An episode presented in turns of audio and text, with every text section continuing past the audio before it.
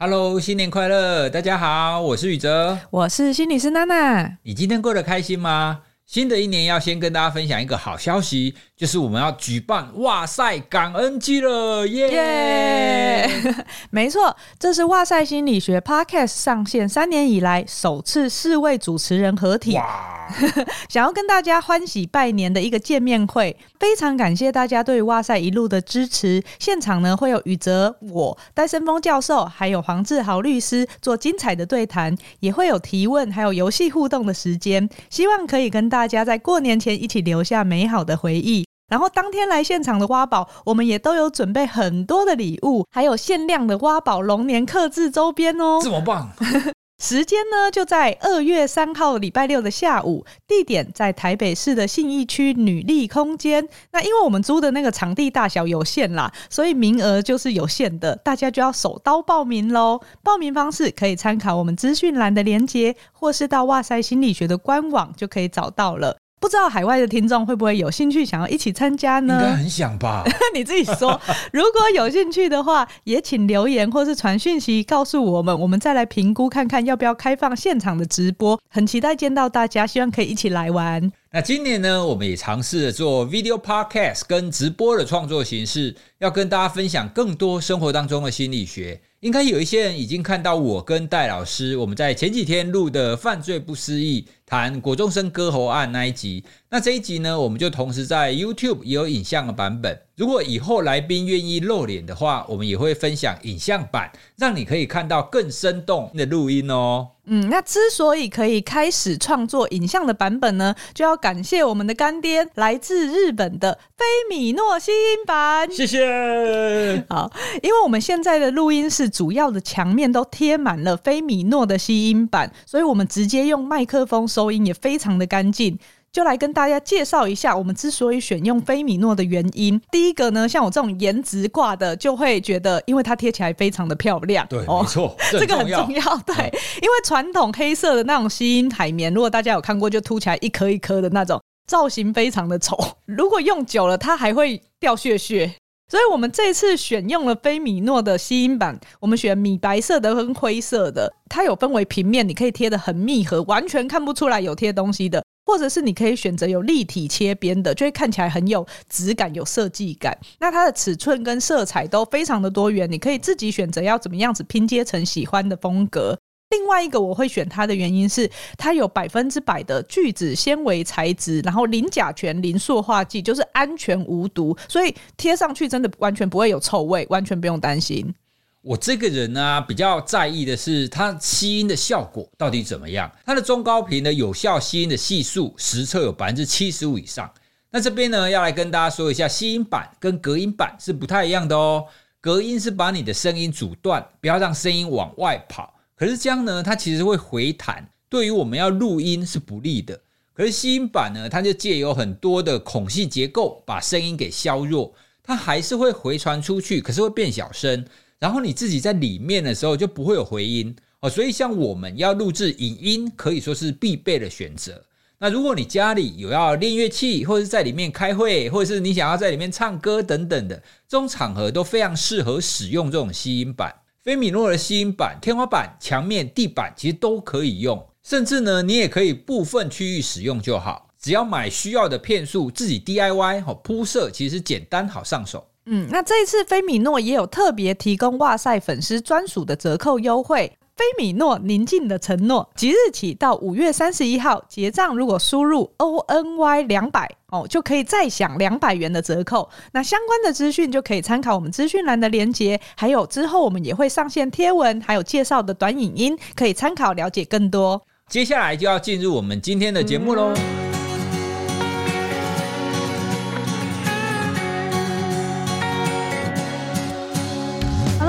来到哇塞聊心事，陪你聊心事。我是心理师娜娜，我是叶子老师。你曾经做过弊吗？如果是你的孩子作弊了，你会怎么办呢？因为我们收到一个听众的提问，所以就想说，哎，这一集来做一个回应。不过这一集我们希望可以在期末考之前可以上架，才来得及回答这个问题。开始念这位听众的信之前呢，我也想要邀请正在收听节目的你一起来思考看看，人为什么会作弊呢？那我们先来定义一下作弊。作弊基本上我们是指用不正当的方式来取得不法的利益。这样子的定义的话，它涵盖范围就会比较广一点点。不过一般我们提到作弊，都是指比较像是考试的时候的不法行为。那既然是不法的，我想大部分的人在道德上的共识都会是作弊是不可取的，因为在人类的团体生活当中，作弊它背后所涉及到的是所谓的公平性这个议题。可是我在找相关的资料的时候，就有在 D 卡上面看到有人的发言是说：“诶，我们考试本来就是各凭本事啊，有的人很会猜题，有的人运气好，那有的人天生很聪明，所以作弊只是一种考试方式而已。”哇，我听了真的是直接脑洞大开，我就会觉得说，哦，原来有些人是用这种观点在看待作弊的啊，就作弊也是他的能力，嗯，就是他的技巧。但确实，我觉得因为以前流行过一种电影，他会把各种作弊的手法集结在一起，然后让你很大开眼界。印象最深的，比较像是以前喜剧片，就是港剧的《逃学威龙》，周星驰演的。假装我没有听过。你明明就有看过，以前龙翔电影台会一直重播。那我想必看到是重播的。如果听众也有看过这个的话，请让我们知道我们不孤单。一听就知道这个年龄应该是爸爸妈妈的年龄了。但那个算是当时很流行的片呢，里面的那些手法你也会觉得哇。比如说，我记得吴孟达还有为了要告诉他答案是 A B C D，他有学狗叫叫几声 就是多少的那一些桥段。后来比较热门的，我记得有泰国片是《模范生》，犯是犯罪的犯，它有点像是悬疑片了，比较不是走喜剧路线。然后还有什么枪手养成班之类的这一类型的片，它好像就有点神化了那些作弊的招式，甚至觉得他们好像很厉害一样。这凸显了人类会作弊这件事情是不管多久以前到现在一直都有。我觉得可能从科举制度那个时候就 就应该有就存在了吧。枪手应该也是有，虽然我们知道在道德上这件事情好像是不应该做的，可是它却一直会发生。那到底是什么样子的情境或什么样子的原因会让人作弊呢？不知道在职业的过程中，叶子老师有没有遇到家长或孩子跟你讨论作弊这个议题？然后通常对于作弊这件事，你觉得父母的态度跟孩子的态度会像我们刚刚那种，一个觉得这件事情就是逮鸡抓屌。小时候逃班补，大汉逃看护，大人当然会不希望这种事情发生，嗯，所以可能就会把这件事情看得很重。那孩子可能就他的观点来说，会不会反而觉得哦，这也是我的能力之一，或是有其他的原因呢？在临床上观察到的，的确蛮类似，就是大人基本上都觉得蛮严重的，因为大人会知道，通常就是老师知道啦，老师叫家长去学校啊，然后你知道，家长一旦被叫去学校，就觉得。哇，事情不妙，可能还有一些校规的处理，所以基本上家长都会蛮担心的。当然，家长担心的除了就是道德上的问题，还有说啊，那老师会怎么看他？同学会怎么看他？他以后怎么样啊？以后会不会又作弊呀之类的？那我觉得小朋友会分成两种，一种就是我也觉得就没什么，另外一派的是他也觉得不好，所以他就很退缩。就是你要跟他谈这件事情，或是家长问他为什么要这样子的时候。他其实就不太敢讲，因为他也觉得好像自己做错事了哦，那个愧疚感就会有点淹没。嗯、对，愧疚感跟羞愧就有很多的这些情绪在里面、嗯、啊，羞愧到说不出话来。不过不管是哪一种，好像都需要一些陪伴，嗯、让他们去适应跟度过这个历程。对这个状况，大家有一些了解以后，我们来一起听听看我们的听众忧心的凯洛琳的来信。感谢你们的节目陪我走过前阵子人生的低潮，很喜欢你们 podcast 的广度，让人欲罢不能的把所有集数听完。诶，其实我们真的蛮多听众是听过以后，他们会从头回头追，还会有人来留言说我已经追到二零二二年的八月了，再等我一下我就追上了。可能有些人也会某一集他就说我听了四刷，太厉害了，对，真的超级感动的，真的非常谢谢大家。如果有兴趣的，你追不完也不用从头到啦，因为有时候我们有一些活动，有一些好康的资讯，它会是在当集。那你如果太慢追到的话，可能就会错过了，就没有办法参与，就有点可惜。嗯，而且有一些是跟时事相关的，对对。到时候回去听就会发现说，哦，原来二零二二年三月发生的这件事情，跟时空旅人一样。如果可以先追新的啊，后面的比较像是空闲的时候去补更新的时候就可以回去补。对对对。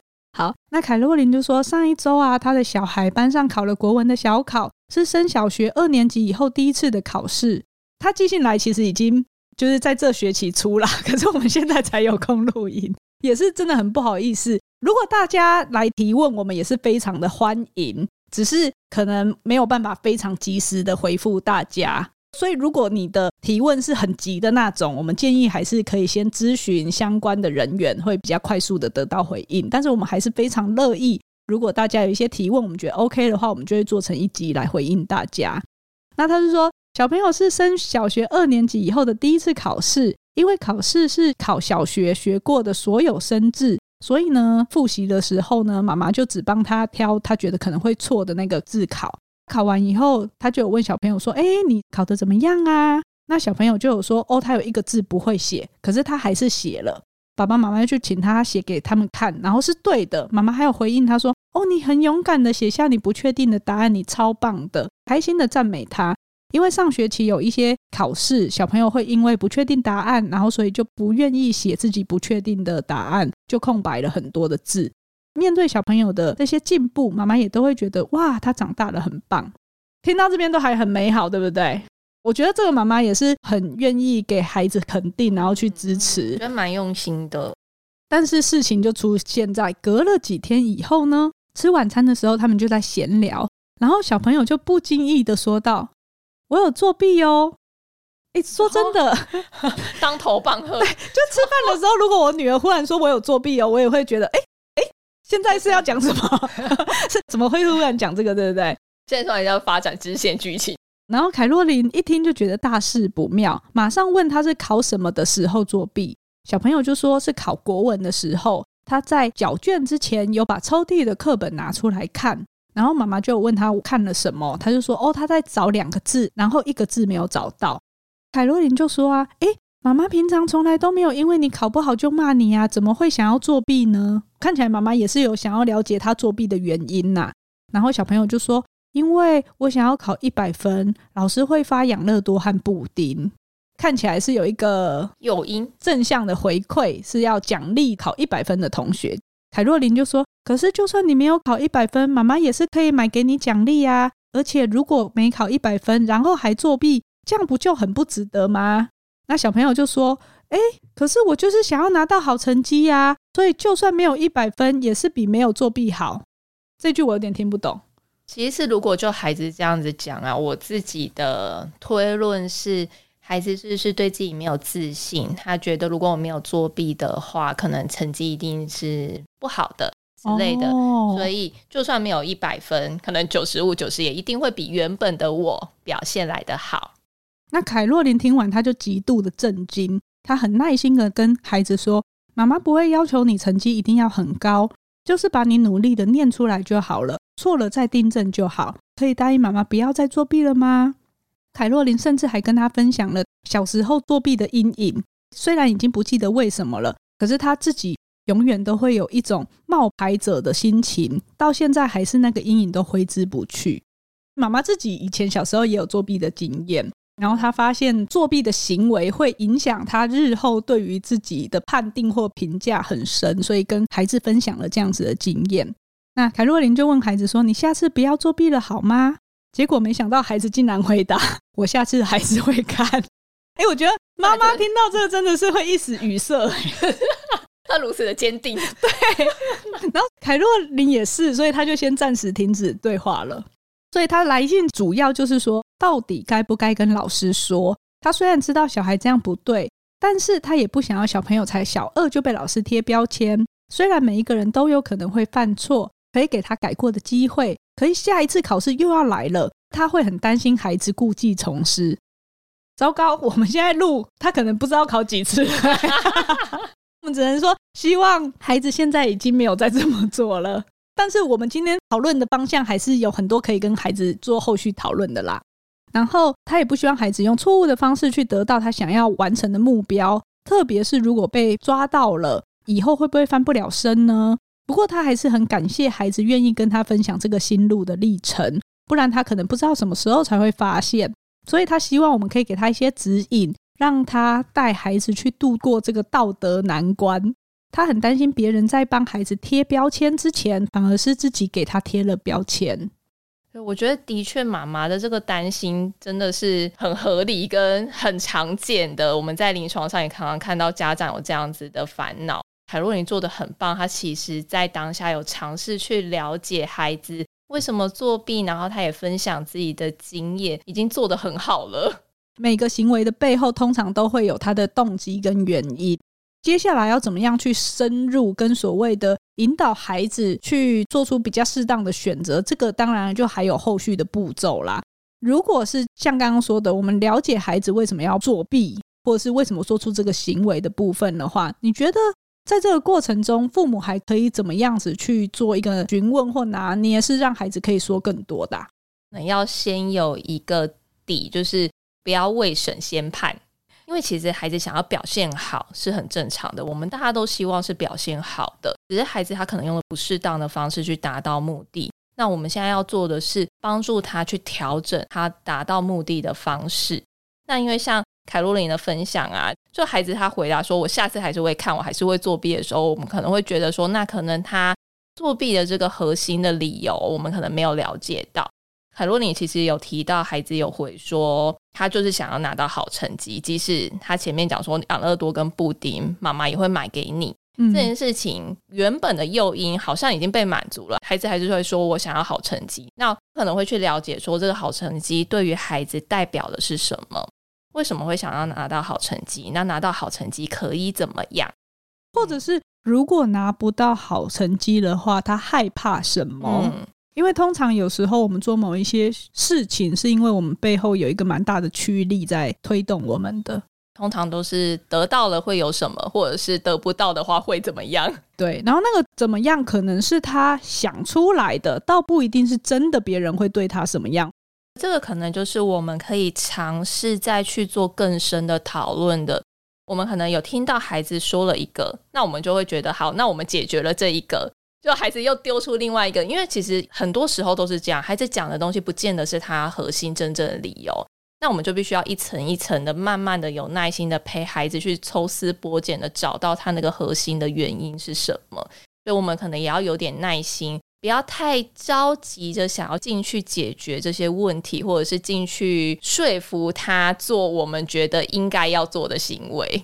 觉得凯洛琳很棒的事情是，他其实有试着先同理孩子。然后知道说，哦，对啊，如果你很想要获得那个，或是想要理解他的原因，可是呢，我自己在临床上跟父母互动，常常发现的是，同理这两个字，同放在前面，就是你要先跟他站在一起，然后理放在后面，道理要后面才说。可是呢，常常我们难免会急着先做，就是我觉得我已经问你，你是什么原因，你给我我一个原因以后，我就开始跟你讲道理，这个好像就会有一点点可惜啦。或许可以跟孩子站在一起看看，说有时候我们好想要好成绩，那会不会是因为他在学习上遇到了一些困难？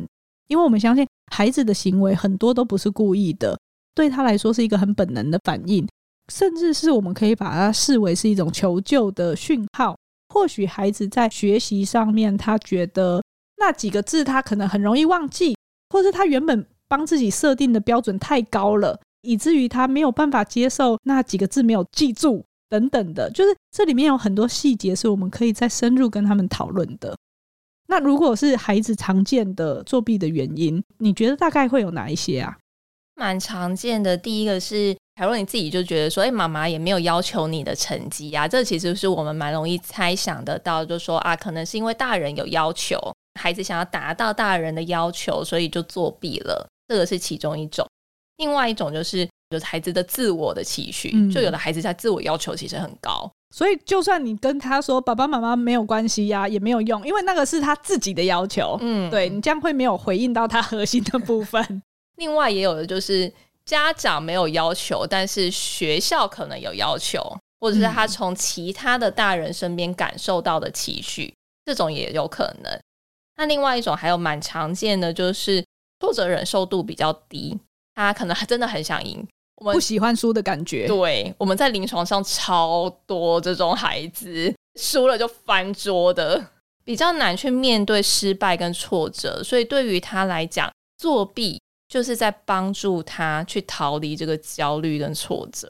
另外一个就是他可能对于这个学科，或是对于这件事情啦，他就是不感兴趣，他就是没有动机。那我就作弊啊，赶快解决这件事情。哦，有一种就是比如说他评量放在旁边，然后直接放后面答案抄的那种，嗯、大概就是比较偏没有动机的。嗯嗯。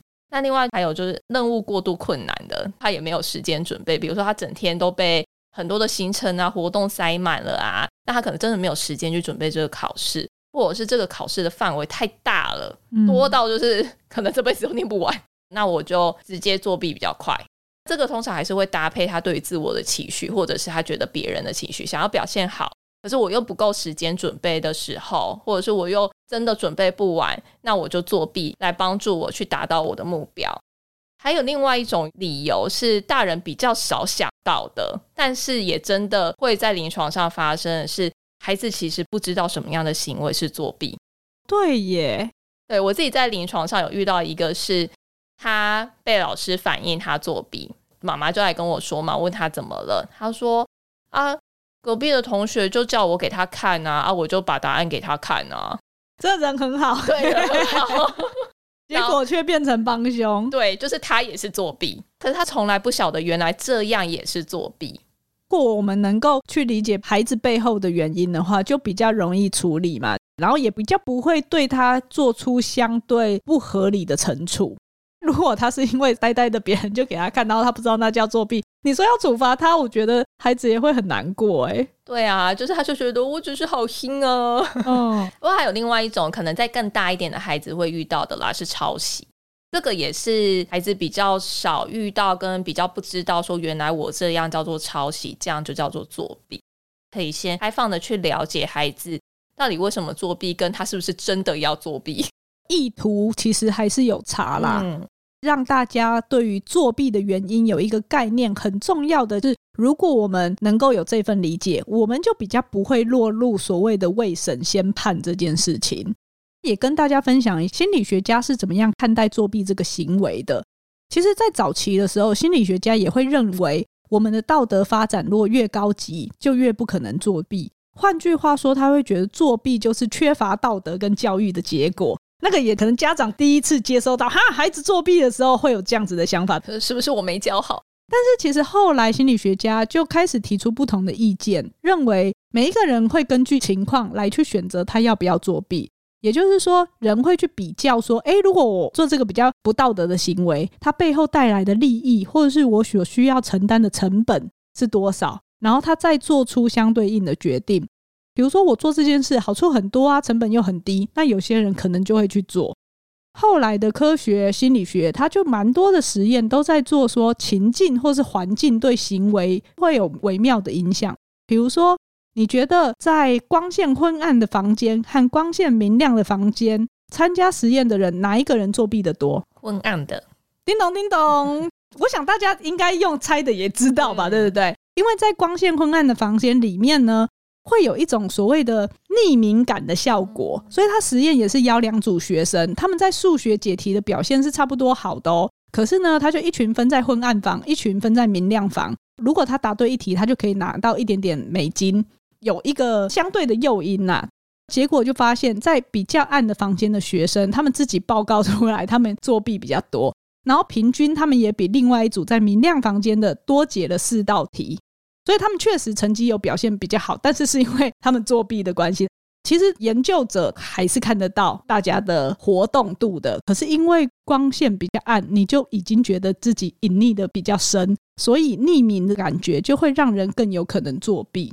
所以之前有一些防止作弊的方式是，如果在墙壁上贴眼睛啊，或是你以为有监视器，尽管监视器没有开，大家也都会收敛一点点。也有一些发现是说，比如说人在很杂乱的环境的时候，也会采取比较容易作弊的行为。所谓的杂乱环境，它就是指，比如说垃圾啊、涂鸦啊，或者是很多瓦砾之类的，就是跟很多反社会行为的那种情境的刻板印象很像的那种环境，就会跟我们犯罪心理学里面提到的所谓的破窗效应是类似的。就这边如果很干净整齐，你可能就比较不会做坏事；但如果这边窗子已经破了一个，有人开始丢垃圾了，大家就会觉得哦，我跟着丢也没差吧。越来越多垃圾。对，所以如果班上的氛围有一个孩子开始作弊，没有被抓到，很容易孩子也会开始跟着想说啊，大家都作弊，我没有做，不就我吃亏，对不对？反正老师又不在意，反而就形成了某一种氛围耶。我也要不落人后。刚 刚讲到的是环境面上的，那如果是在心理和认知上的话，研究也有发现说，如果是你很注重结果而不是过程的话，这样子的认知状况也会比较容易增加作弊。那另外就是，无论你是身体上或精神上感觉比较疲劳的时候，也更容易作弊。那因为我们是做睡眠相关研究的，其实也会发现，当我们人在睡眠不足的时候，劳累的人在工作环境当中就更容易作弊。所谓的更容易作弊，它不是指说我们昏昏欲睡或是很累的时候就会主动去作弊，而是当作弊的机会出现的时候，我们更有可能去利用它。因为我们的自我控制会因为比如说睡眠不足就会下降，比较没有办法去维持自我控制。我们刚刚讲的这些实验结果，它操弄的不一定都是考试的情境。比较像是所谓的 cheating 呐、就是我们刚刚一开始讲的，你用不法的行为去获得相对应的利益的这个概念。作弊这件事情，它可能是有环境面的，可是同时也有你体力上面、精神上面跟心理层面很多因素在共同影响的。而且作弊这个行为发生以后，它还可能会被自我增强。如果我们已经作弊了，我们就不能改变过去。所以我们就会怎样改变自己的态度？我们会去合理化自己的行动，有点像是认知失调吧。所以你就会让自己过得好一点点。你会找一个信念去支持你作弊这件事情是合理的，这样子反过头来又很容易让你下一次再去作弊。既然没有办法解决问题，我就解决那个让我觉得有问题的信念。刚刚这个介绍让大家对人为什么会作弊有一些了解以后。如果我们父母知道了，然后孩子已经做了，那我们该怎么办呢？很多大人常常会觉得这个作弊是需要解决的问题，但是就我们的观点，我们或许觉得是那个想要求好，可是他不知道该怎么办的孩子，才是我们陪伴的对象。我们其实一直都在强调去同理孩子的情绪跟他的想法，他很想要表现好，我们去同理这件事情，我们去展现我们的理解。去理解孩子背后的原因的时候，我们就比较知道说，诶，那我们可以怎么帮助他、陪伴他去度过这个卡住的点？比如说，我们前面有讲到，孩子如果他是挫折忍受度比较低，我们说要胜不骄、败不馁，可是好难哦。我们很常遇到家长说，就是他只要一输就生气，或者是一输就不要玩了啊，动手啊，反正有很多的我们所谓的没有运动加精神。那我觉得，其实运动家精神本来就不是天生的，对，他需要培养。哎，我们大家都很想要表现好，这个是我们一直在强调，这是一个很合理的反应。可是挫折是我们遇到了会觉得难受，这个也是很合理的反应。那我们一直在要求孩子，他要能够好好的输，或者是他要能够败不馁。那我们其实要试着去示范，遇到挫折的时候，我们要怎么不气馁？我们要怎么样好好的面对输这件事情？大人去展现输家的运动家精神。比如说，我自己在临床上跟孩子做治疗的时候，我们很常会透过游戏，嗯，桌游啊，或什么之类的，对，透过游戏呢去体验输赢、挫折、成功、失败。大人这个时候可以做的就是怎么样反应你的。态度、你的语言、你的情绪，就是在示范给孩子看。比如说，我可能会说：“啊，我又踩到地雷，要暂停了啦！”啊，没关系，我趁这时候想想看，下次怎么闪，我一定可以闪过去。对，嗯、就是把你心里面的思绪的过程讲出来，示范给孩子看，就是一种演绎，让孩子知道哦。所以我遇到挫折的时候可以这样想，哎。你可能玩的过程当中有一些挫折，孩子其实我们也很常遇到，他可能踩到地啊，就生气了，不要玩了啦。哦，我们都这样啊，所以我们大人就可以示范说怎么样子去面对挫折。那另外一个就是结果，游戏很长，会有输赢，我们大人怎么样去示范输？比如说啊，我输了耶，可是没关系，我尽力了，这游戏好好玩哦，我们再玩一次。展现说我输了，可是没关系。虽然输了，可是我觉得过程是好玩的，这个结果就没有这么重要。即使输了，我还是想要再玩一次。让孩子观摩说什么样是好好的输，而不是只是在孩子输了生气的时候对他说输了没关系呀，这有什么好气的？这样子他的情绪就直接没有被允许跟肯认呢，就已经在气了，很气更气。所以我们也要真的去示范什么叫做输了没关系，因为孩子他要先知道，他才有办法表现出来。然后我们之后再慢慢的透过一些操作跟技巧，去让孩子练习输这件事情，他才能够慢慢的展现他这阵子的观摩。我们其实要练习的是怎么样接受，有时候我会犯错，有时候我会不完美这件事情。可能我们在跟孩子互动的时候会忽略这一块。我们要试着在跟孩子的互动的过程当中呢，去着重过程的努力，而不是只有结果。有一个心理学实验，其实有提到，他把它分成两组，好像是在解数学题。然后其中一组呢，就去强调说啊，你好聪明哦。然后跟另外一组说啊，你好努力哦。这两组又再给他新的一组试题。更难一点的时候呢，其实对于称赞他“你好聪明哦”的那一组，他们就比较不想要去尝试跟挑战，因为他们想要为了维持别人说“你好聪明”的这个正向赞美跟回馈，所以他们就宁愿不要去挑战难的，这样我就不会失败，就可以维持别人对我的称赞，对，我就可以继续满分这样子。但是另外一组被称赞说“哎，你好努力哦，你好认真解题”的那一组，他就愿意去挑战更难的题目。简单的介绍，大家如果有兴趣，可以再自己去查。对，就是成长型思维，读一个教授在这个系列上面，其实就会很多的提醒呐、啊。然后我们之前可能也有跟大家分享过有关于成长型思维的部分，跟孩子互动的过程中，我们也提醒他去看到那个过程，而不是只看到哇一百分或错几题，这个都叫做结果。嗯。所以我们在孩子他可能有什么样子的表现的时候呢，我们可以说啊，你好努力哦，或是你好认真哦，自己努力想出来了，我相信你一定做得到。这种就是我们去看到他的过程，那结果可能比较会是说，你每一题都答对了耶，类似这种的。有的时候太着重结果的时候，孩子也只会着重结果，我有没有考满分，或是我有没有做到。就可能忽略掉过程当中我是怎么去达到这个结果的，所以重点只是我只要有达到我的目的就好了。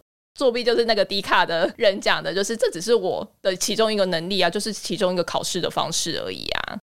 所以我们去尝试去着重过程的努力，而不是只有结果，让孩子他知道说，我虽然结果不见得那么理想，可是爸爸妈妈是看得到我过程当中的努力的。我觉得凯洛琳在回应上的时候，她也有试着跟孩子讲说：“哎，我们就是努力把念的写出来，错了再订正就好。”可是好像，嗯，我觉得有时候是我们给予孩子太多的资讯，他未必有抓到我们想传达的那个意思。所以孩子还是蛮聚焦在结果上面的。那这件事情可能就会是好几次的互动，然后去让孩子有更丰富的眼光，可以去看待他自己对于考试啊，或者是自己成就的这件事情。其实我们可以在强调努力啊、强调过程的时候，其实不只是对于学业，很多事情其实我们都可以这样子做。孩子会知道说，这个就是一个爸爸妈妈一致的信念，不是只有学业才跟我说。努力就好了，结果没关系。可是其他的地方，如果我都还是这种结果很重要的话，孩子就很难应用在学业上面啦。所以可以试着在很多的层面上，孩子的画画啊，孩子的跑跑跳跳，孩子的运动啊，体育，我们都可以尽量用这样子的方式去展现。另外，鼓励孩子去从事多元的活动，让他其实是有机会在学科以外的事情去发展一些兴趣跟专长。他就有机会去建立自信，就不一定要透过比较不适当的方式去达到自己的目标，或是找到成就感。所以，像我们刚刚说的，除了一开始了解孩子为什么会这么做的原因以外，我们也可以在生活中去练习培养他的挫折容忍度，还有去让他能够开始把眼光放在比较是注重过程，而不是只有结果。但是并不是说结果不重要，是两个一样重要，只是我们太常只看结果而忽略了过程而已。我们也要回头来看看自己对孩子的期许，是不是在平常中可能流露出来了，不小心暗示了一些讯息。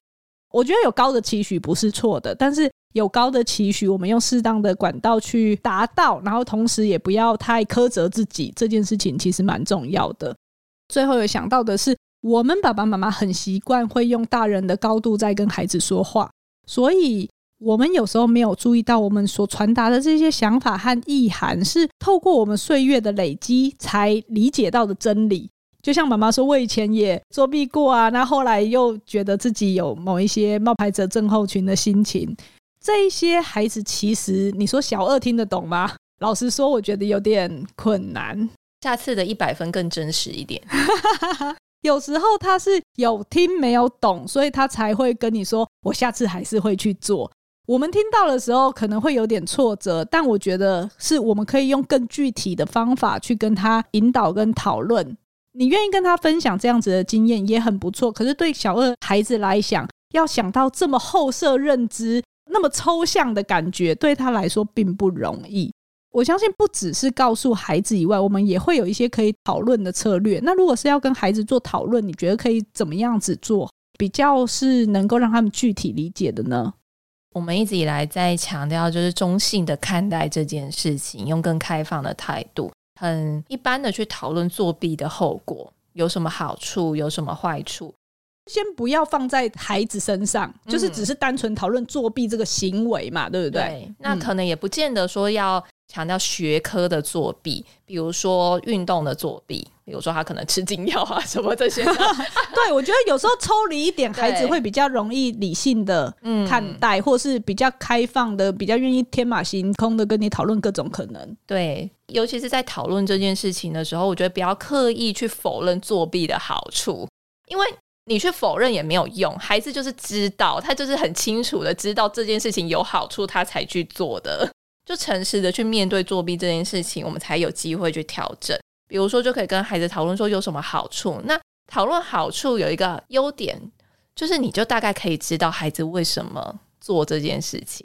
对，因为我们现在是跟他讨论好处啊，这些好处也是真的可能会有的，只是这些好处。他做了以后，背后会有相对应的后果跟代价，不代表我们认可或觉得做这件事情是对的。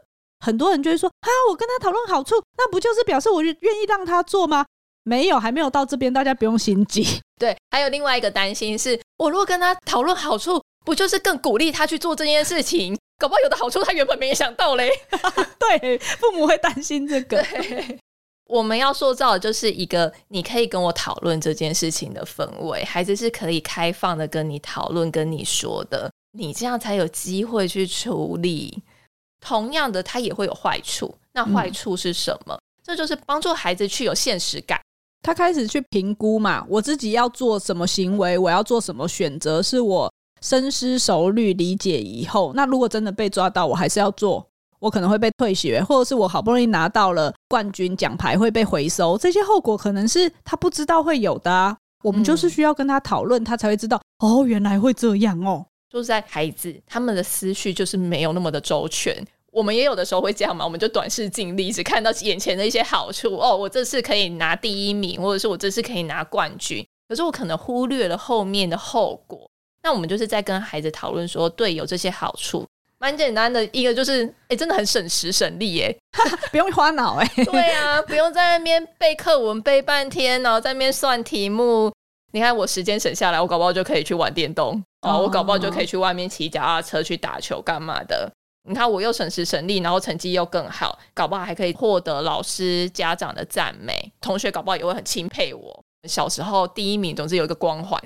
我们要先理解孩子可能会想到这些好处。但是他可能也低估了一些坏处，你要先愿意听他讲好处，接下来要讲坏处的时候，他才听得进去嘛。嗯，啊，你如果先讲坏处，就很像在说教，对，他就不想听了。像坏处，我们可能就可以讨论说啊，你可能会被抓到。有的时候孩子啊，会陷入一种我是万能的，我不会被抓到。你就是要提醒他，你是有可能会被抓到的。被抓到之后可能会怎么样？就是说，诶，别人可能会觉得我不诚实啊，同学可能就不想要再跟我一起玩。或者是我没有真的学到东西，那我可能永远都不知道我真正的实力在哪里。搞不好，其实我自己真正的实力就可以考到九十五分、一百分也不一定。